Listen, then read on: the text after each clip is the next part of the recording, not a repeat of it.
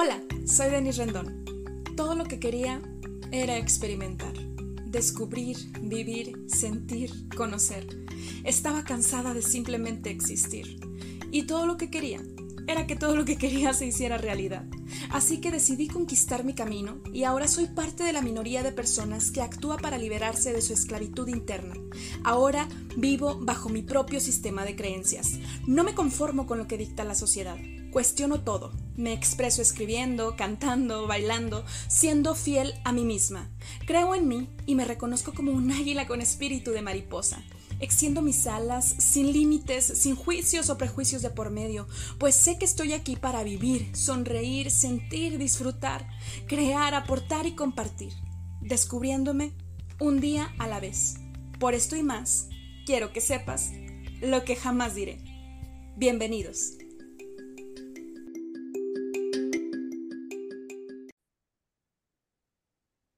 Hola, ¿qué tal, querida audiencia? De lo que jamás diré, estoy muy feliz y agradecida de estar aquí con todos y todas ustedes con este increíble tema.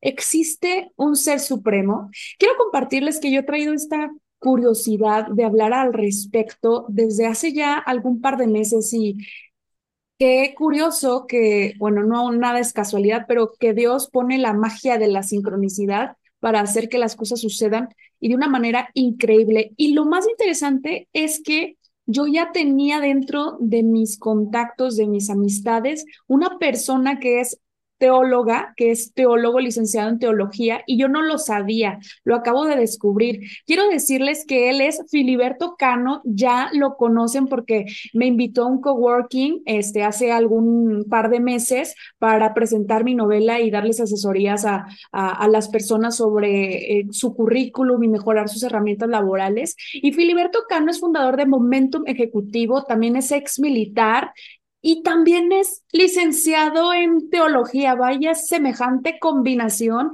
Y, bueno, brevemente antes de darle la palabra a Philly, quiero decirles cómo lo conocí. Lo conocí estando yo en la Sultana del Norte, allá en Nuevo León, y fue como un accidente, no, no me acuerdo ni cómo llegué a sus plataformas. El caso es que coincidimos, me invitó a dar un webinar una, este, ahí con ellos sobre grafología digital del currículum.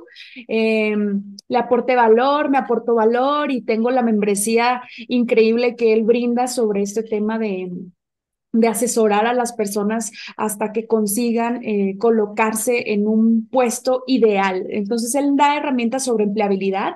Entonces, así nos conocimos en plan, pues tranquilo, ¿no? Este, en línea.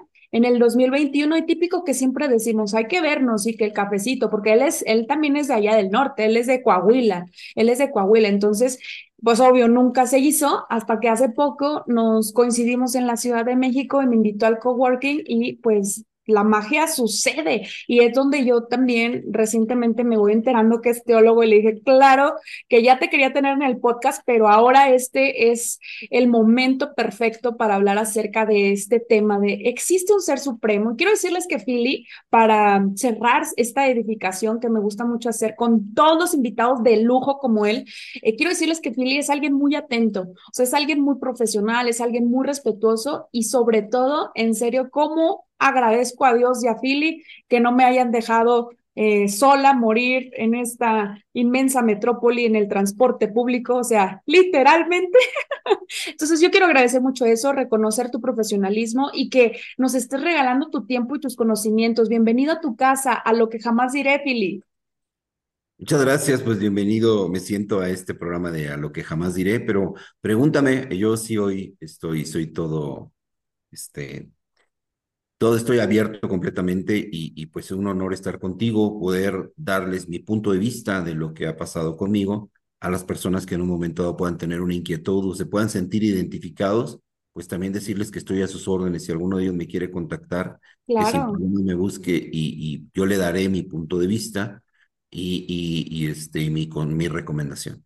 Claro, muchísimas gracias. Sí, te van a buscar y al final del episodio y también en la descripción del mismo les voy a dejar los datos de contacto de Philly para que vayan a seguirlo, para que platiquen con él o agenden una cita si así lo requieren. No sé si sobre teología, pero pues él ya dijo que, que lo busquen, así que ustedes deciden, ¿no? Entonces, existe un ser supremo. Fíjate, Philly, que yo cuando estaba en el proceso de la elección de carrera, yo tenía varias opciones psicología, criminología, leyes, medicina como que más o menos porque según yo no quería estudiar toda la vida y sigo estudiando, o sea, como quiera. Tengo noticias. Ajá, pero yo recuerdo que alguna vez yo le dije a mi madre, que en paz descanse, que quería estudiar teología. Mi mamá se bautizó en una religión de la Organización de los Testigos de Jehová y en sus últimos días fue también cristiana pentecostés, donde también se bautizó. Y a pesar de tener esta formación religiosa, mi madre eh, me hizo un comentario como de, no recuerdo la verdad sus palabras textuales, pero mi cerebro lo registró así. Si te quieres morir de hambre, entonces estudia teología. O fue algo así como de, no estudies eso porque se te van a cerrar las puertas. Una cosa así me dijo mi mamá. Claro que yo comprendo que me estaba hablando desde su contexto, ¿no? Y francamente es algo que no me arrepiento de estudiar psicología, o sea, no, no es como que, ay, mi madre me prohibió, no, la decisión la tomé yo y siempre ella me lo dejó claro. Sin embargo, estudiar teología es algo que a mí siempre me ha llamado mucho la atención porque creo que, que siempre tenemos esa curiosidad de, ¿existe Dios? ¿Existe un ser supremo? Y para eso yo quiero preguntarte, Philip, eh, ¿realmente existe Dios? Bueno, si me preguntas que si yo creo en Dios, no. Te voy a decir que yo no creo en Dios, yo conozco no crees en Dios. Yo te puedo decir que yo lo conozco, o sea, yo lo siento, yo lo respiro. Este, el decir yo creo, pues se me hace súper incorrecto. Este, Hay un momento, y también perdóname la perspectiva de lo que te voy a dar, la confianza que te tengo. Las personas que creen en Dios o buscan en Dios, o temen al infierno o ven en el infierno. Wow. wow, me encanta. Y entonces, sí, sí, adelante. Entonces es un punto, o sea, hay personas que están en una armonía, en, en un momento, en una burbuja donde pues, están muy a gusto y, y, pues dicen, pues sí, sí, este, ay, pues si Dios quiere o Dios nos bendiga. Pero hay personas que han pasado por situaciones tremendas. ahorita tenemos pues dos guerras mundiales este, desarrollándose ahorita allá afuera que, que pueden ser el inicio de algo catastrófico. Sí. En nombre de Dios muchas veces. Una parte en el nombre de Dios, así con esos descuentos. Es, es ahí donde empieza a haber muchos detalles en cuanto a, a el por qué se puede permitir o no. Pero te puedo decir que esas personas que están ahorita en un hospital bombardeado con 500 muertos, en un hospital, con la precisión que se puede hacer ahorita operaciones militares, y dicen fue un accidente, por favor. Este, y te puedo decir que esas personas están de rodillas sea, te puedo decir que esas personas, a su deidad, como la tengan presente, le están buscando, le están orando. Entonces, así es como uno llega a Dios, cuando uno está en situaciones de veras, este, ya fuera de tu control, de tu capacidad, de tu ingenio, de tu presupuesto, porque sí vas a buscar trabajo, pero dices, pues, este, eh, eh, eh Dios ayúdame, pero cuando sales dices, la sagacidad de mi mente fue la que la hizo. Pero cuando ves que de plano no estás en situaciones, ahí es donde, este, donde las condiciones ya están fuera, cuando ya estás desahuciado, cuando tiene un accidente, cuando a una persona le dicen te quedan semanas de vida, este, entonces es cuando se manifiesta y muy fuerte, o sea, te puedo decir.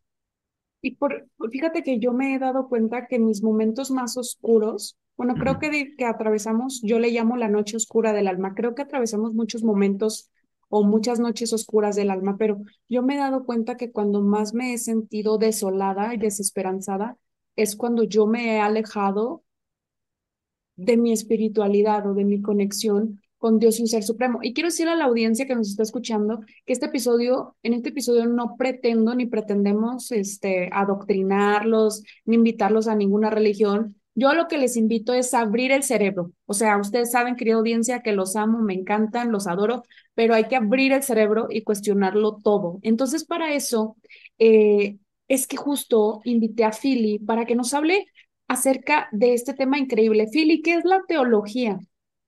Mira, la teología, pues me voy a ir por como todo, este, como toda materia.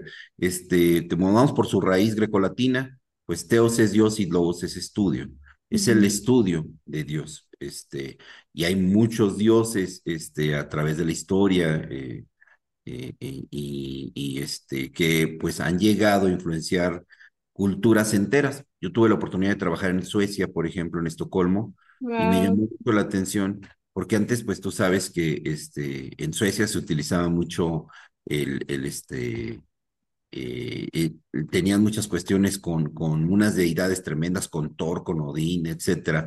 Los romanos que conquistaron tres cuartas partes del mundo conocido entonces, pues eran soldados, este, los soldados a veces tienen, este, sus valores son el que más toma, el que más pelea, el que es más acelerado, y sus dioses eran así, eran borrachos, ¿sí? O sea, era el dios, eran infieles, eran este, entonces, Ese borracho. Como que eran, este, por ahí tenían sus, este, sus cuestiones. También, pues nosotros recibimos una conquista por parte de, de, los españoles.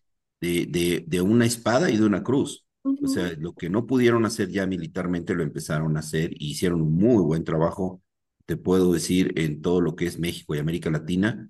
Este, eh, hay muy pocas culturas que todavía tienen su seguimiento a sus deidades de antes, ¿no? Si aquí buscamos a Quetzalcóatl, Huitzilopochtli, etcétera, pues los españoles casi hicieron estragos. Todavía podemos ver ahí cosas muy interesantes, pero yo lo importante que te puedo decir es que sí hay que buscar de Dios, sobre todo en el momento más oscuro, eh, cuando ya no puedes, este, no buscar una puerta falsa y definitivamente, y, no quiero entrar en detalles de, de este, que si con esta, esta iglesia o esta otra, o es que estos están bien o están tan mal, para empezar, si usted ya está buscando a Dios, ya está bien, ya está empezando a, a, a, tener un equilibrio y estar buscando más arriba de usted. Y yo lo primero que les digo es, bueno, hoy, hoy viene, se aproxima el fin de semana y el primer día de la semana para mí es el domingo. Y el domingo puede definir el resto de tu semana. Sí, si te levantas bien tarde, si te levantas bien temprano. Y una de las actividades que yo recomiendo es que vayan a, la iglesia, a la que quieran, les digo, a la que esté más cerca de tu casa, no me importa qué denominación sea, ve con tu familia, congrégate, demuestra que están unidos. Una familia debe permanecer unida, deben de estar juntos, este, eh, eh, porque cuando empieza a haber un imprevisto, como el caso del desempleo, yo soy experto en desempleo. Eh, mi misión es ayudar a parejas a que muy rápidamente salgan del caso del desempleo, porque si estando con empleados hay pleitos entre la pareja, cuando empieza a haber una falta económica hay mucha incertidumbre, hay mucho desequilibrio, hay muchos temores y lamentablemente hay, hay matrimonios que se llegan a deshacer. Y mi misión, la decidí desde hace un rato, es hacer que no haya esas, esas bajas, esos quiebres y este... Y, tiene todo que ver con psicología financiera, o sea, cuando, y de hecho les voy a hablar más adelante acerca de eso, sobre la, la importancia que tiene cuidar las finanzas, porque muchas veces se tiene esta perspectiva de no, es que el dinero no es lo más importante. Ok, no, pero ubícate, o sea, claro que el dinero es un medio para conseguir salud, alimentos, felicidad, estabilidad. Claro que es un medio súper importante y qué padre, ¿no? Porque estás ayudando literal a familias, o sea, te imagino como cuando, como cuando las personas que ya pasamos por la experiencia de un divorcio como yo, es de, nos decía el juez, nos decía como que esto, o sea, claro, te lo dicen todo mecánico, ¿no? Si me divorcié en 13 minutos por Microsoft Teams, pero te preguntaba el juez, ¿hay alguna manera en la que ustedes se puedan arreglar y porque esta institución aboga por la unión familiar y quién sabe qué rollo tiran, ¿no? Este, y bueno, en mi caso pues ya no había, yo ya había tomado mi decisión, ¿no? Pero el, fomentar la unión de la familia, es algo que yo creo que, viene de una manera transgeneracional y siento que hay muchas cosas que sí tienen que ver con lealtades familiares, como lo mencioné en otro episodio del podcast con Jessica Brech, pero siento que hay otras cosas que justo si se, o sea, si se repiten o se deja ese legado, no es nada más por querer imponer, es porque tiene un propósito y tiene un para qué. Y creo que la parte volviendo a este punto de la teología, de investigar y de cuestionarlo todo, es algo muy valioso para que nuestros hijos, sobrinos, descendientes no repitan nuestros mismos patrones, sino que abran el cerebro y toman, o sea, no literalmente, ¿verdad? pero o sea, que expandan su, su contexto mental y tomen la mejor decisión sobre la deidad en la que van a creer, porque es indispensable, ya que no solamente somos mente o, cuerpo, sino que somos espíritu y de ahí nuestra necesidad de buscar algo más. Y justo este episodio quería antes llamarle El hombre en busca de sentido, ¿no? Que sepa, o sea, que literal es el título del libro de Víctor Frank, que seguramente ya leíste. Pero, Philip, ¿por qué para ti es importante que investiguemos y que hagamos este tipo de preguntas sobre la teología, la existencia de un ser supremo, sobre Dios? ¿Por qué es importante hacerlo? Mira, poco a poco vas a querer conocer más. Eh, yo, yo antes de ser militar estuve en la Cruz Roja de jovencito, entonces tengo un afán de servicio, me gusta el perfil, me gusta ayudar, me gusta servir y en algún momento iba a los hospitales, este, pero no me sentía completamente lleno. Yo me sentía bien en ayudar, pero si tú me invitas a pintar una primaria un fin de semana, voy. O sea, prefiero pasar, este, me siento bien. Qué. Pero pero, pero sí todo lo que tenga que ver con labor social, te conozco un grupo de loquitos que, que si los invitas irían, eh, con gusto.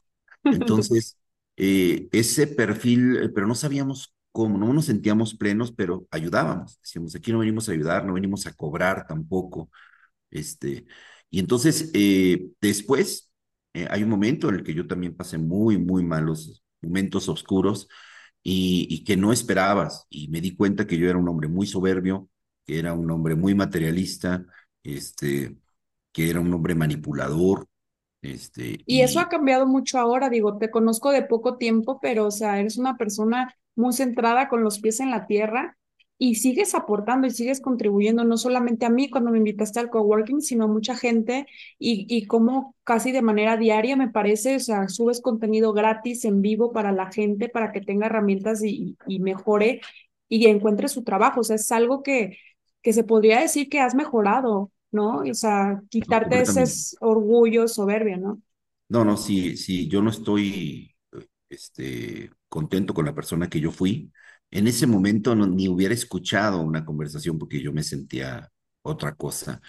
Cuando me empiezo a dar cuenta que se empieza a desmoronar, o sea, que, que, que si yo tenía problemas, yo decía problemas, háblame del tráfico, háblame del, del clima, dinero, el dinero no es problema. Yo quería arreglar todo a billetazos hasta que me di cuenta que hay cosas que ni a billetazos se arreglan y, pues lamentablemente tuve, tuve malas experiencias. Este, y entonces fue cuando, cuando me di cuenta, me dio un baño de humildad muy fuerte y quise conocer más de la palabra.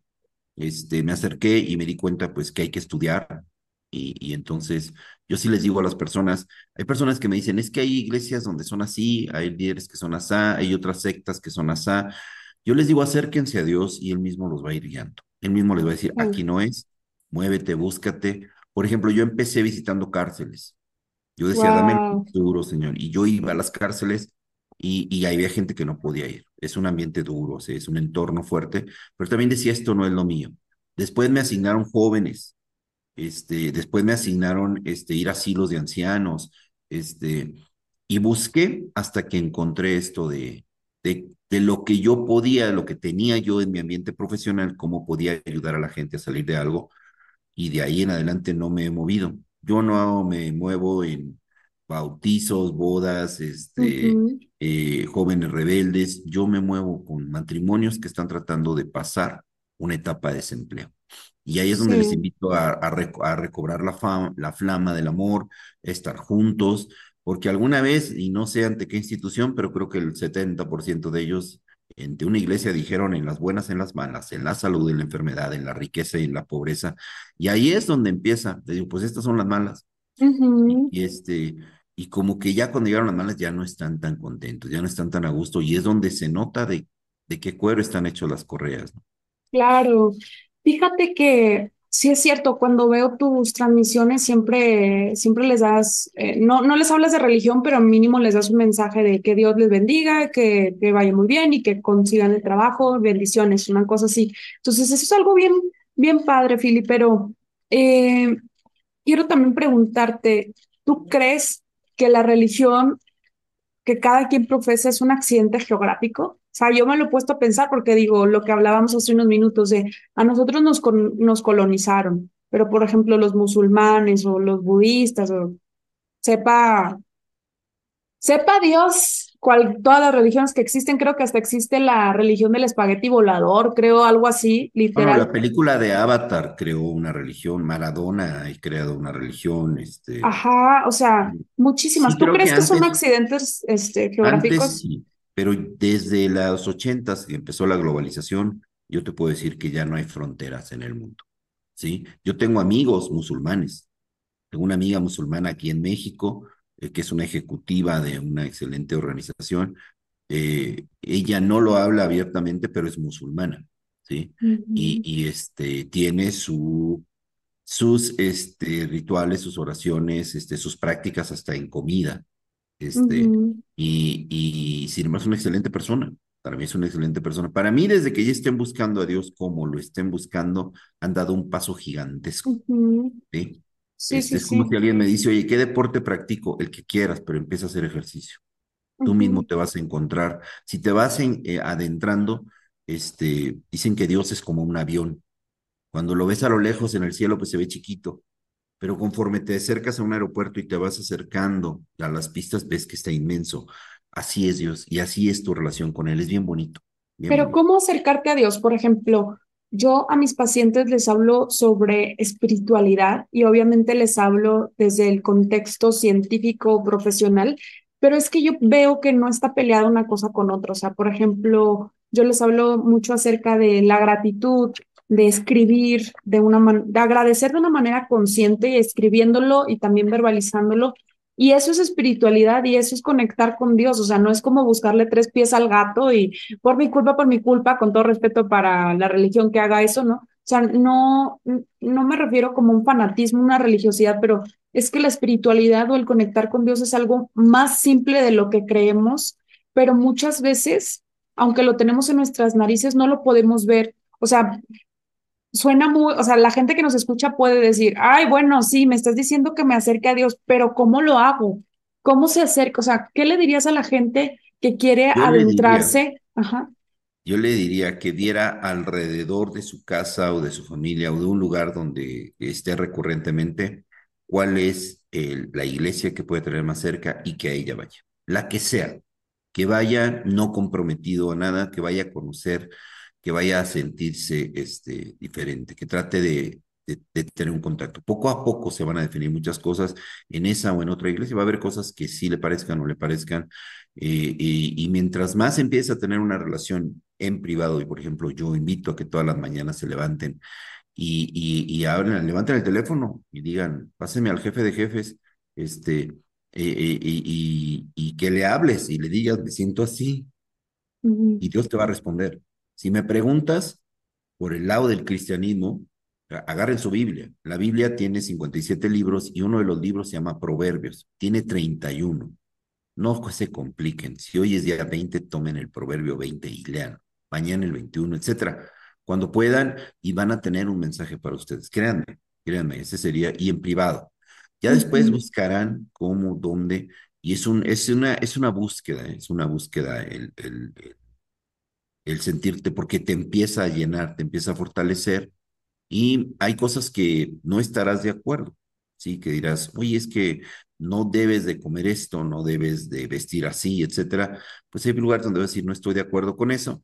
Poco a poco, en algunos lugares este, te encontrarás y dirás, esto, esto sí es para mí más, más coherente, pero no Sí, no es que te lo diga la gente, es que tú lo sientas. Sí, sí, claro. Fíjate que a mí me parece, te, te decía al inicio del episodio, que siempre he tenido como, como esa hambre de, de conocer acerca de las religiones, de las culturas. Hace poco me dijo mi hermana, porque le, le pedí un feedback y le dije, ¿cuáles son mis áreas de oportunidad y cuáles son mis fortalezas? Tú que literal me conoces de toda la vida porque somos cuatas, hasta del vientre de mi madre. Y me conoce un minuto más de lo que yo lo conozco a e- de lo que yo la conozco a ella porque soy la menor por un minuto. Entonces me hizo observaciones y una de esas cosas me dijo, no, no, ¿cómo me lo dijo? Que no me involucre en tantas eh, religiones o en tantas em, herramientas, ajá, en tantas herramientas. Entonces yo le dije a mi hermana, es que fíjate que entiendo tu punto, porque, porque de hecho sí fue muy acertado. Ahorita les explico por qué. Pero le dije a mi hermana, entiendo tu punto, pero yo no me involucro, yo cuestiono. O sea, eh, porque, y, y para mi hermana sí es como que me involucro, pero ella me dijo algo que sí es cierto, porque yo me dije, ¿por qué sigues buscando a Dios, Denise, si tú ya sabes dónde está, ya sabes con quién te puedes dirigir, tú ya lo conoces? Y alguien me dijo algo, otra persona me dijo, no es lo mismo creer en Dios que creerle a Dios, que son cosas diferentes, ¿no? Entonces me resonaron mucho estos comentarios, pero volviendo al tema este, con mi amada hermana, yo creo que sí, en efecto, yo me di cuenta de que yo dije, no manches, o sea, me siento de determinada manera, ciertas situaciones personales se proyectan porque al final me estoy desconectando de Dios y, y, desconectarme de Dios es desconectarme de mí y no en un sentido soberbio que la gente eh, crea de que, o sea, porque somos una extensión de Dios, somos somos hechos a su imagen y semejanza según pues el libro más vendido y menos leído del mundo, que es la Santa Biblia. Eh, pero yo decía, me estoy desconectando de mí, o sea, me estoy perdiendo, no me estoy dando cuenta por estar buscando en todas partes. Y entonces dije, ok, sí es cierto, estoy proyectando como una, una búsqueda de sentido, ¿no? Pero creo que a muchos nos pasa como esa crisis al menos de personas que también queremos cuestionarlo todo y no nada más tener una religión porque nos, nos la impusieron nuestros papás o porque así es y porque me da flojera pensar. Entonces, mínimo nos aventamos, pienso yo, y entramos en esa crisis porque tampoco es sencillo eh, sentirte en crisis de identidad espiritual, o sea, eh, humana, o sea, no, no es sencillo, pero va. Sin embargo, yo después dije, es que ya sé cuáles son mis creencias, pero yo voy a seguir cuestionando. O sea, el hecho de que yo tenga una creencia no significa que, que voy a desmeritar otras y que no voy a claro. seguir haciendo preguntas. Entonces, para mí en ese sentido es, es muy importante cuestionar y, y también decirle a la gente que, por ejemplo, vuelvo a este punto y con esto cierro lo que, lo que, la idea que quiero transmitir, que para mí es importante que, por ejemplo, o sea, en este momento de mi vida no juzgo o creo que lo hago lo menos posible a las religiones o las creencias. Sí juzgo, sí juzgo el fanatismo, sí lo critico, lo tengo que decir, pero no a la persona y no la, las creencias, ¿no? Sin embargo, este, ya se me fue la idea. ¿Qué les iba a decir, querida audiencia? Ya se me fue el avión. Va pasando por aquí. Ajá, va pasando por aquí. Que ¿Cómo juzgas que eh, se te criticó. Ah, ya, ya, ya, ya, me acordé, gracias. Pero no siento en este, fíjate, creo que el agruparnos o el congregarnos, como la gente lo diga, creo que es muy importante porque justo estamos en masas, o sea, nas, nacimos, crecimos para estar en manada, porque somos seres gregarios. Y en un tema espiritual también, por supuesto, es importante el vibrar en la misma frecuencia, tener la misma mentalidad, ¿no?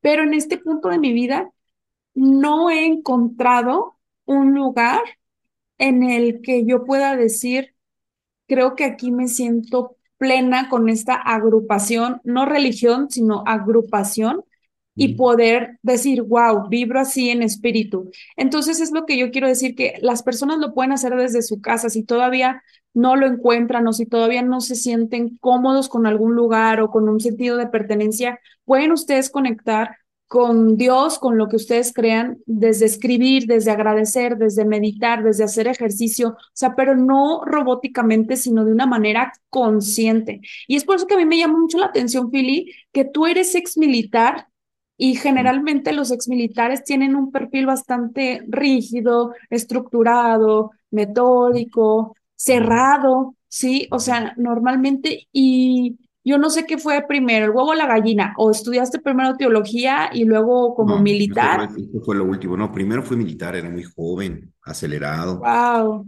Eh, eh, es más, yo, mis- yo me juntaba con unos amigos que entrábamos ocho a una, a una fiesta, eh, entrábamos ocho y salíamos ocho. A donde fuéramos, es- nos protegíamos. Traíamos una camiseta que tontamente decía bienvenida a muerte cuando quieras. O sea, la vida militar muy rápida y, y puede acabar en cualquier momento, entonces la vives al límite. y, y pues fue una tontería de juventud. De esas, yo veo a los jóvenes y digo, sí, ponte el casco, por favor. Cuando veo a alguien en la moto, digo, por favor, ponte el casco. O sea, yo sé lo que puede pasar si no traen casco. Claro. Bien, pero bueno, en esa edad yo pasé por ahí, yo pasé por ahí. Entonces, este, sí, son, son este, cuestiones que también te van formando, te van este, definiendo, pero sí hay un momento en el que también te encuentras, ¿no? Te encuentras y, y te puedo decir que me siento muy bien, este, me siento muy pleno, este, no hago nada que no quiero hacer, ¿Tuviste este, que quebrarte emocionalmente como en, en tu etapa de militar para acercarte a la teología? ¿O mira, solo fue mm, curiosidad? no, yo creo que me quebré mucho después, este, me quebré ya profesionalmente, ya como un ejecutivo, Este, yo podía llegar a una empresa y si me caías mal te podía correr, este, o podía, este, cambiar a un, proveedor, este, llegar a un proveedor y, y, y me decían, oye, eres muy duro con nosotros, invitamos a comer, vamos a comer". Le digo, no, porque si no, no te grito a gusto. O sea, sí, eh, era, era, era rudo, muy drástico por, por tratar de dar resultados y perdí mucho del lado humano. Y ahora, pues definitivamente veo las cosas y digo, no son Un contraste muy diferente a tu Philly de. De No, aquella no, época, yo no ¿no? regreso para nada, ni aunque me ofrezcas lo que me ofrezcas, a ser la persona que estaba yo ahí. Ok, ok, ok, ok. Si tú pudieras resumir en una frase, no importa la extensión, pero en una frase, el aprendizaje que te llevaste de estudiar teología. ¿qué sería? Pleno, o sea, pleno, o sea, es, es muy, es, es muy hermoso, pero también te voy a decir, vas a ver cosas eh, que te van a confundir más todavía, te invitan a seguir estudiando, este, pero tienes una idea muy clara de este, lo que es la palabra, lo que es el, el, el, el libro, cómo lo puedes aplicar. ¿Qué estudian en la teología? ¿Solo la Biblia? ¿O No, estudia el no, Torá? muchísimo. ¿O No, qué no, estudian? estudiamos, estudiamos hasta los satánicos. O sea, yo te puedo decir, los satánicos tienen una Biblia, tienen una hora de oración, tienen un punto en el- reuniones, un código de vestir. Nunca vas a ver un satánico de negro. Yo cuando veo a los chamacos que andan ahí de darquetos y todo, me dan risa, porque dicen, no, yo aquí traen un Cristo de cabeza y todo. Los satánicos en realidad nunca, nunca andan de negro, andan de blanco siempre y son súper destacados en academia y en, en empleo. Es un requisito para estar entre ellos es ser elite académica y, y profesional. Y no te vas a dar cuenta. O sea, son Claro. completamente. Pero bueno, así como esos, hay N, hay N, este, estudiamos cuestiones de vudú, este, ¿Y da miedo eso del, del satanismo? O sea, o sea, si hay, si hay una discrepancia es, cuando se estudia Satanás, por ejemplo, de lo que dicen, o sea, la Biblia, dependiendo muchas denominaciones religiosas, pero hay denominaciones que dicen, es que Satanás te va a llevar al infierno o es que Satanás está echando la culpa. Recuerdo un pastor, porque cuando era niña fui cristiana pentecostés y decía un pastor, hermanos, usted, di-", así decía el pastor, Pedro se llama el pastor, decía el pastor. ¿Ustedes creen que Satanás tiene algo en su contra? Diablo miserable, me escondió mis zapatos para no ir al culto. No, hermanos, Satanás tiene cosas más importantes que hacer. Usted es el cochino y desordenado que no limpia su cuarto, ¿no? Entonces, me llamaba mucho la atención eso porque yo decía, muchas veces se tiene, se tiene como este estigma de Satanás o la parte satánica como algo, algo que, que da miedo, algo oculto, como espíritus, o sea, Sí es muy diferente ya estudiándolo desde la perspectiva teológica, estudiar el Ahora, satanismo. La gente que no sabe te dice que Satanás es una persona que tiene una pata de caballo y otra de cabra y que apesta azufre y, y tiene alas y, y ese es. Bueno, déjame decirte que el, el demonio primero es muy, muy, muy ínfimo comparado con Dios. Es uno de sus ángeles. Entonces, siempre cuando alguien me dice, oye, tengo que hacer un trámite, voy con fulanito, voy con el jefe, le digo, no te fijes en angelitos, ve con el jefe, o sea, ese es el bueno, lo mismo pasa cuando se te atraviese este Satanás, tú estás con el jefe, así que despreocúpate uno por eso. Y dos, nunca se te va a presentar así como, como muchos este, creen en sus pesadillas. No, Satanás te va a presentar de una forma muy hermosa y te va a muy tentadora. Completamente. Satanás, el día que me digas, conocí una mujer muy hermosa o un hombre muy hermoso, irresistible, este, entonces sí te puedo decir, aguas, este, porque, y te va a buscar de acuerdo a lo que dicen tu concupiscencia, o sea, de acuerdo a tu veneno, Pueden ser las drogas, puede ser el alcohol, puede ser el poder, puede ser la soberbia, este, eh, puede ser el sexo, este, Sí, pero no te voy a ofrecer alcohol si no tomas. Te voy a poner algo, este, que te atraiga, pero también la Biblia dice que con toda tentación hay una salida. El diablo va a tocar la puerta, pero no va a entrar nunca si no lo dejas entrar. No se mete solo. eh. El diablo nunca va a entrar en tu vida si no dices, bueno, una probadita, y bueno, pues nomás tantito, y, y bueno, a veces, no pasa, ¿quién se va a dar cuenta? Y de ahí, la delgada línea roja se recorre hasta que puedes decir cómo llegué hasta aquí, no sabes qué pasó. Te ayudó mucho entonces ¿no? estudiar, o sea, estudiaron el satanismo como una religión, pero dices que hay muchas otras, o sea, no es, o sea, de todas las religiones que estudiaste ahí, Philly, en, en la teolo como en la licenciatura de teología, Mm. ¿Hay algún punto en común que tú digas, sí existe un ser supremo y cada No quien lo, lo no. De maquilla? hecho, todas las religiones reconocen a Dios. El satanismo gru- son también. agrupaciones, son completamente. ¿Y los, los ateos o los agnósticos? Mira, los ateos te dicen que hay un ser superior, que Dios es un ser creado por el hombre que ha dominado al hombre, este, que no es posible que la, que la Biblia este, de pronto te diga mata y el otro te diga por la otra mejilla, pero eh, todo eso tiene una explicación. Pero bueno, es más, yo les digo, en la Biblia como en la historia, está un antes de Cristo y después de Cristo. Nos guste o no nos guste, estamos en el año 2023 del, después del nacimiento de Cristo. Aunque sean musulmanes o lo que sea, estamos en el año 2023 porque llegó a cambiar la historia y llegó a cambiar muchas cosas, ¿sí? La Biblia, la primera parte de la Biblia, no está escrito para nosotros, está escrito para los judíos.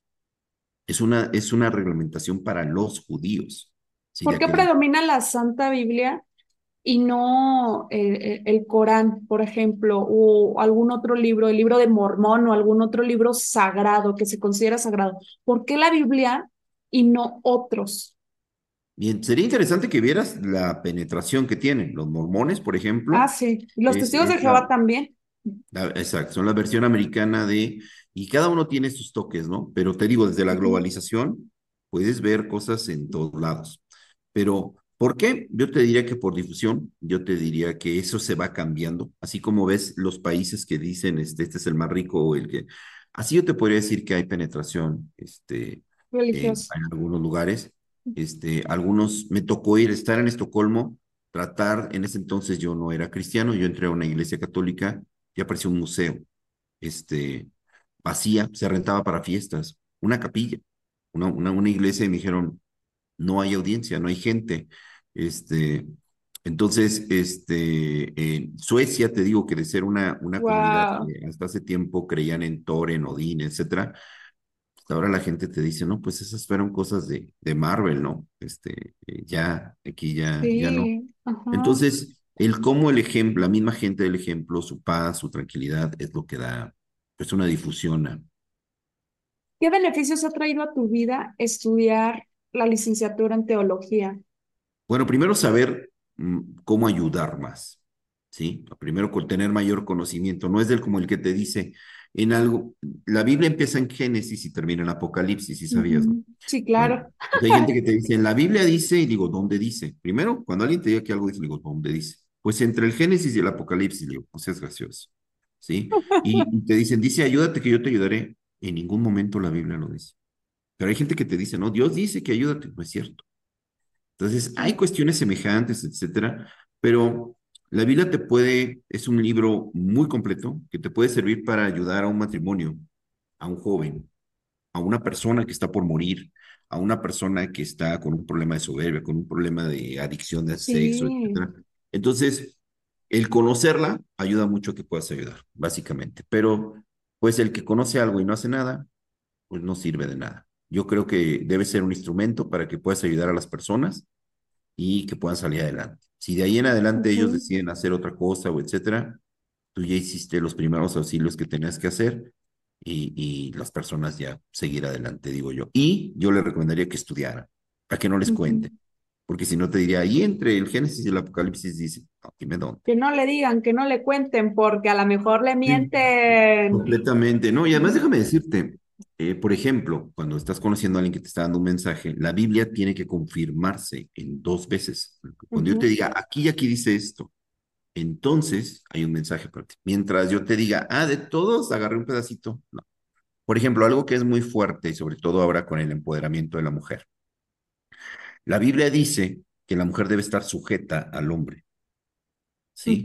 Pero si lees tantito antes, dice que el hombre debe estar sujeto a Dios y que debe de tratar a la mujer como una rosa. Y mm, entonces la mujer estará sujeta al hombre. Y es obvio, es en automático. Si el hombre no está sujeto, si el hombre está haciendo de todo y nada más por su capricho dice, usted tiene que estar aquí conmigo, pues tiene que estudiar más. Sí, de decirle, ujú. discúlpame, pero...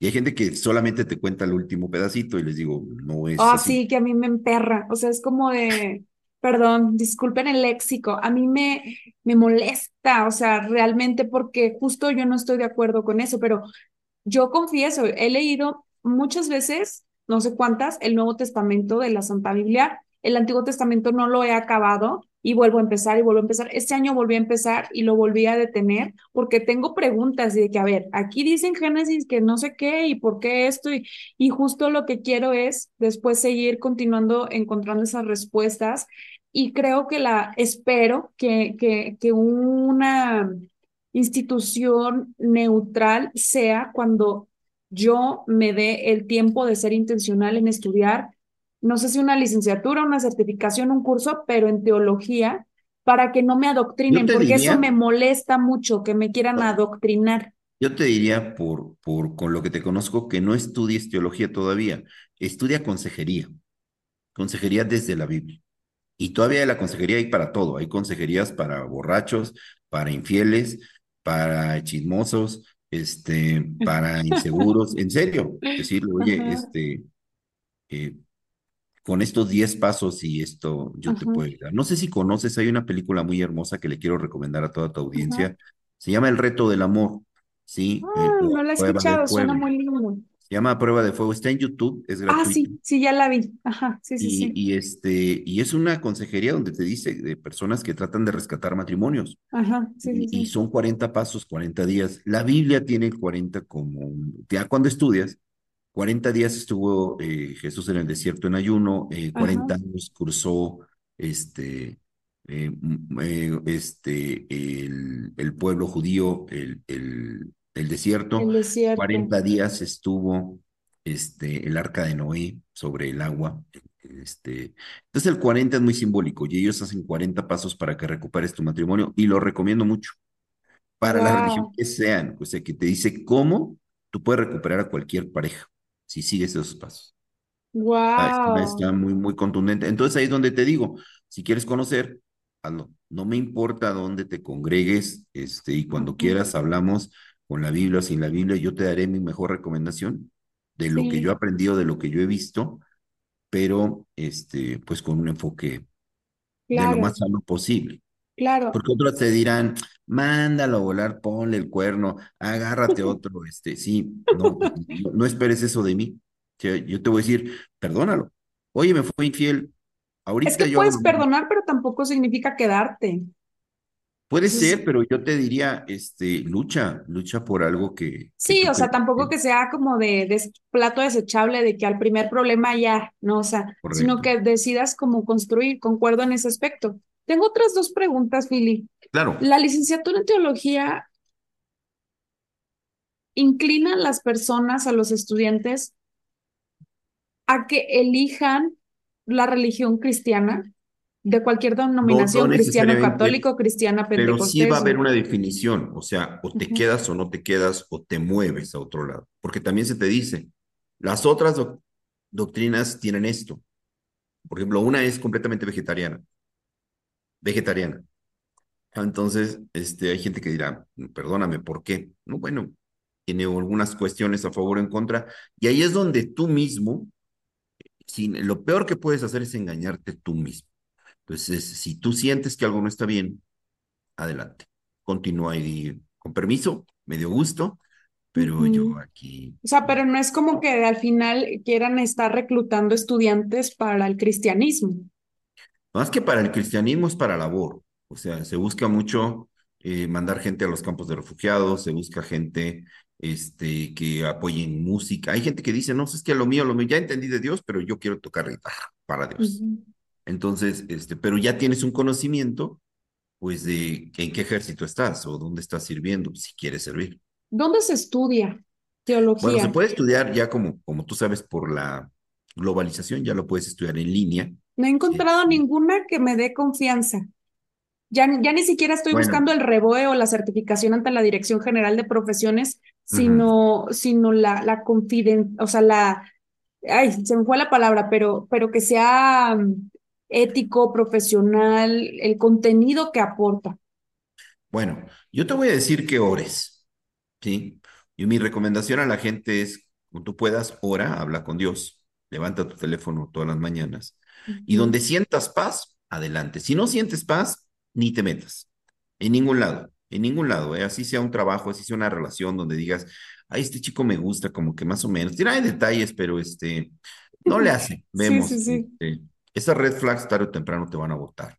claro. Entonces, Pero ¿en pero dónde podemos buscar? ¿Dónde podemos estudiar? ¿Hay alguna institución hay, física en la sí, Ciudad de México o en el Hay en país? Ciudad de México, hay en muchos lados, y hay, y en- pero lo que te quiero decir, yo no te quiero influenciar a que vayas a donde quieras. Yo te Claro. invito a que busques, Sí, pero detrás del micrófono dame el comercial, por favor. Quiero ese comercial para investigar. O sea, Ajá, pero sí, sí te diría, este, métete a Google y busca institutos bíblicos en México. Y va a haber N, N es, sí, cuando era niña mi madre estudió en un instituto bíblico, pero estaba dentro de la congregación de, la Iglesia Cristiana Pentecostés donde nos congregábamos. Yo no quiero una. ninguna religión, yo quiero Mira, solo estudiar está teología. bien, está bien. Vete por favor a la página de harvard.edx Ah, y ahí está un curso gratuito para que entiendas el cristianismo desde sus escrituras. Ajá. Y este, pues es Harvard, no sé, ya si me dices si no te gusta, pues ya, ya no te tengo. Sí, no, pues como, y es gratis, tú dirás. Pero No, vas a pues ahí. aprender, vas a aprender, por ejemplo, me gustaron cosas muy interesantes que tenían en ese curso. Por ejemplo, Pablo es un, un perseguidor de cristianos que se topa con Jesucristo y cambia su persona. Sí. Después anda por ciertos lugares, en la iglesia de Corintio, Romanos, Efesios, va a cada un lugar, pero en cada uno empieza a ver cómo escribe y dice Pablo, servidor de Cristo, Pablo, esclavo de Cristo, Pablo, y es como estaba en ese momento, porque podía estar hasta en la cárcel. Y tú al Sí, empezar a ver el libro, entiendes a quién se dirige y cómo se sentía él, porque es una carta. Claro, eso es entiende- hay gente, proyectivo. hay gente que se va de largo cuando le digo, ve, pues tú eres grafóloga, te puedo Sí, decir. escribe y transforma tu vida, es lo que iba a decir. Ajá, Pues cuando quieras, ajá. este, pues nos, nos destrozamos un pedazo de lo que, de lo que leamos. Y, y si quieres, increíble. también leemos un Lockheed, si quieres, leemos un poquito de mi lucha de Adolfo Hitler, también a ver cómo se sentía en prisión aquel. Pero sí, Wow. sí, este, puedes ver cómo era su momento. Y eso te enseñan a entenderlo, Ajá, enseñan a estudiarlo, ¿no? Este, claro. te Finalmente, Philly. Sí, Mm. perdón, dime, dime. Te voy a dar un ejemplo nada más. Este, hay mucha gente que dice, no, el rey David, yo quisiera ser como el rey David, me encanta el personaje del rey David. El rey David ha sido uno de los peores personajes que tiene la Biblia.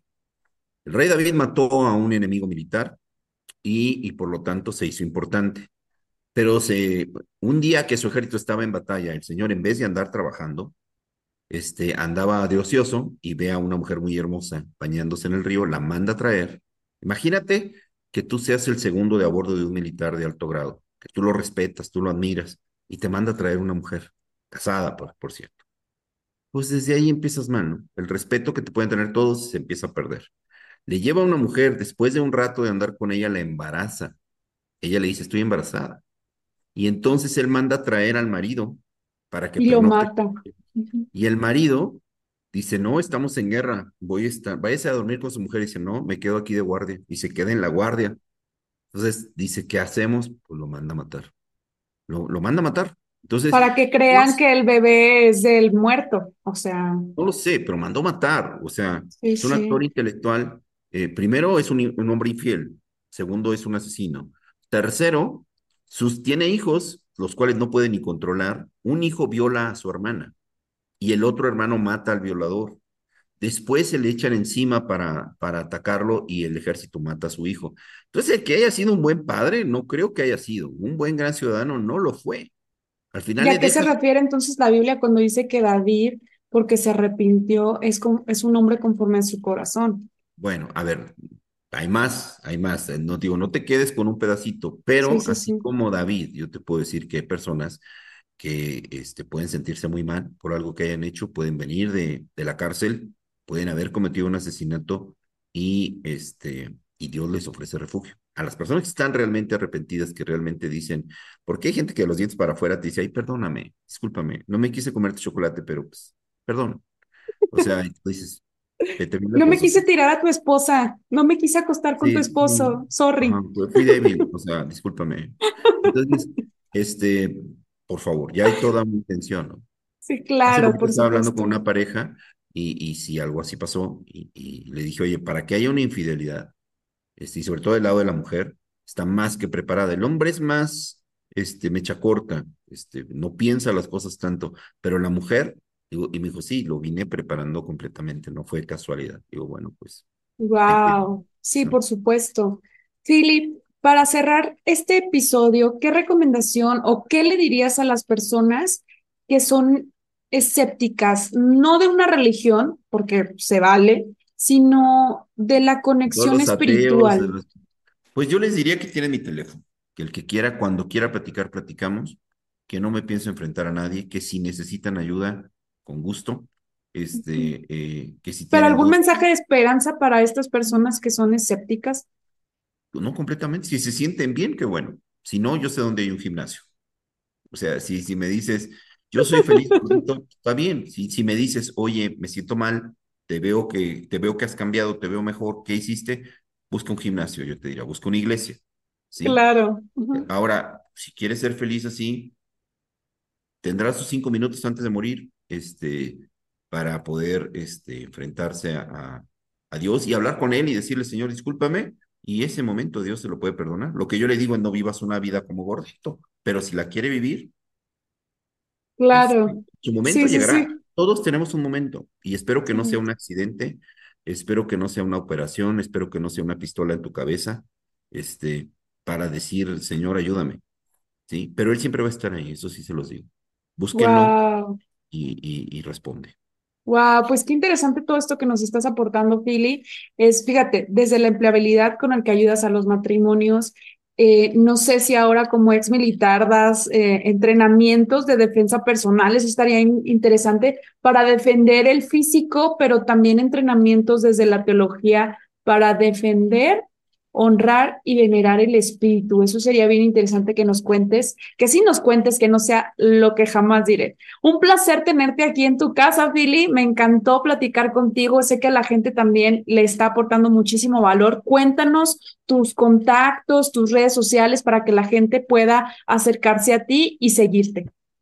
Gracias. Pues mira, lo, yo digo que el que te quiere encontrar te va a encontrar. Así que si ustedes me googlean, van a encontrar este, a Filiberto Cano en YouTube, lo van a encontrar en Facebook, lo van a encontrar en LinkedIn y ahí está el enlace a mi WhatsApp.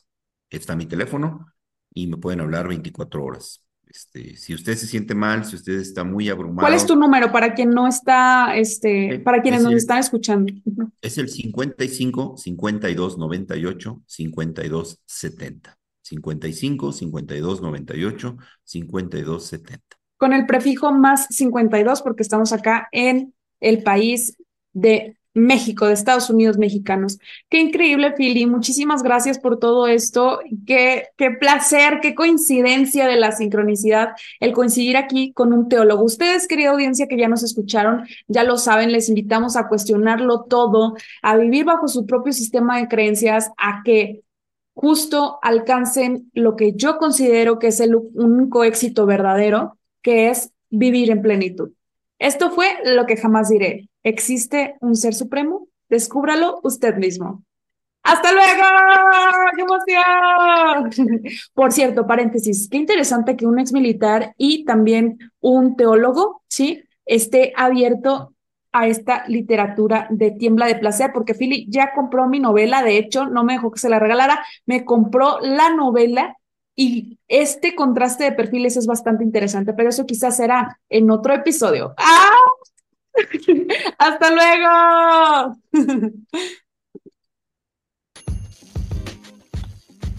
Y esto es todo por el día de hoy. Gracias por haberme escuchado hasta este momento.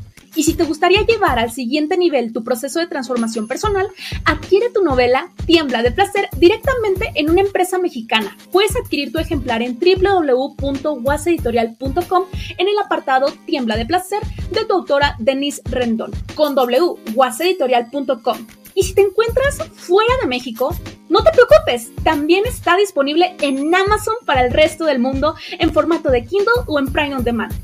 Además, sígueme en todas mis redes sociales. Me encuentras como Denise Rendón y Grafo Descúbrete. Ahí obtendrás todos los detalles de los servicios y promociones que tengo para ti. ¡Anímate! Cuéntame las palabras que no has dicho y esos deseos que aún no has realizado que quieres que sepa el mundo. Yo, Denise Rendón, tu podcaster favorita, estaré encantada de leerte y expresarte en el siguiente episodio, lo que jamás diré. Gracias, hasta luego.